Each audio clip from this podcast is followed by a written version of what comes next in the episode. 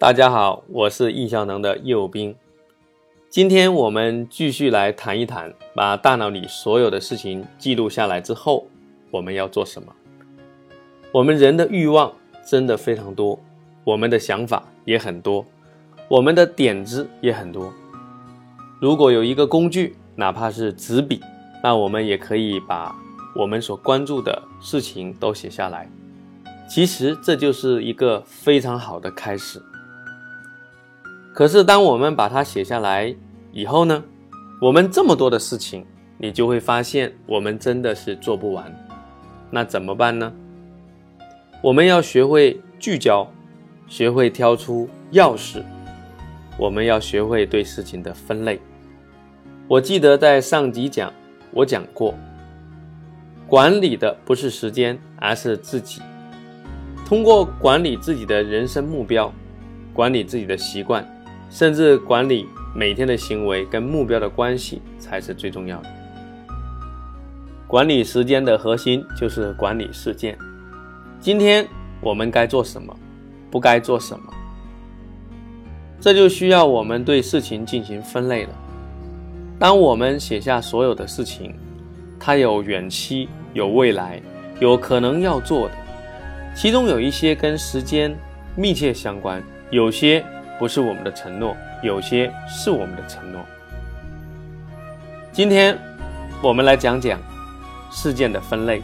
第一种分类，它跟时间有密切相关，特定时间你要做的事情。这种事情呢，我们可以用日程来代替。比如说，今天我在广州讲课，那今天讲课它必须发生。我不能提前，也不能推迟。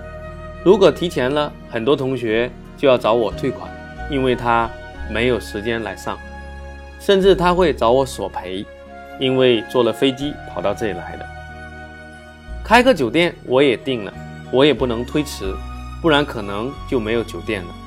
所以这类事件呢，我们叫做特定时间和日期发生的事件，我们用日程来管理。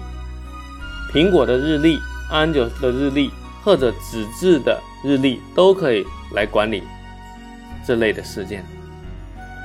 但是有一个很重要的点要告诉大家：很多人因为收集做的不彻底，所以只在日历上写工作的事情，生活上的事情没有去写，所以就引发了很多的遗漏。对遗漏的事没有掌控，以致有突发的事件。从而安排在日历上的事情也不能够很好被完成，所以我们一定要首先学会收集记录，其次才是对事件进行分类。那第一种分类当然是日历，日历里放的是跟特定时间有关的行程，比如说坐飞机，比如说我去上课，比如说你约了人见面，都是固定时间的。改起来不太容易，爽约要付出很大的代价。这种事情不能安排的很多，如果安排的很多，你就不能够适应变化，所以一定要少而精。当然，这个日历你用得好，就可以适当多一点，但不能太多。人生中不仅仅只有少而特定时间的事情，我们还有大量其他的事情。可能他对时间的要求并不太高，但也是我们的承诺。我们只要在某年某月某日这一天要做，不管上午做、下午做、晚上做都可以。举例，我们约了某个人在某天打一个电话，这时候我可以把它放在清单当中，给他标注一个截止的时间。这一类呢，我会用清单系统来管理。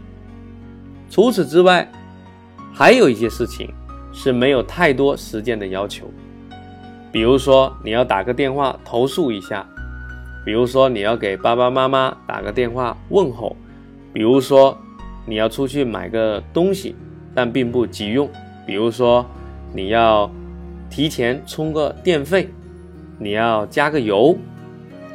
这些对时间要求更不高，弹性更大，可能在未来的某一天我们完成就可以了。是我们最近要做的事情。不过呢，越快做越好。我们做的越快，我们大脑就不用惦记，就会越轻松。所以，我们把这一类也用清单来管理，但不标注时间。所以，我们主要的分类到现在讲了三种：一是日程，二是有截止日的清单事件，三是没有截止日的清单事件。那哪一种最多呢？日历当然最少了。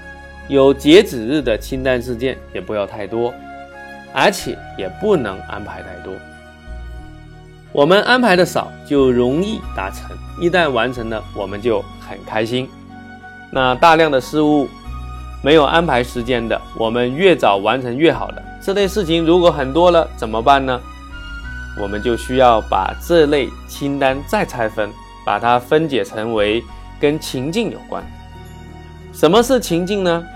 就是这类事情，你会用什么形式，在什么地方来做？比如说打电话，算同一类；在办公室完成的算同一类；在电脑上完成的也算同一类。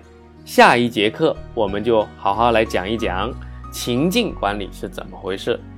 感谢收听，如果今天你有收获，那么请给我一个留言做回应好吗？感谢大家。如果你觉得我们的课程很好，我们在最近也推出了时间管理十堂精品课。精品课里面我们有指引的练习，它浓缩了我们线下三百多场课程的精髓。你点击主播名字叶武斌下面就可以找到这个专辑。谢谢你，明天早上我们再见。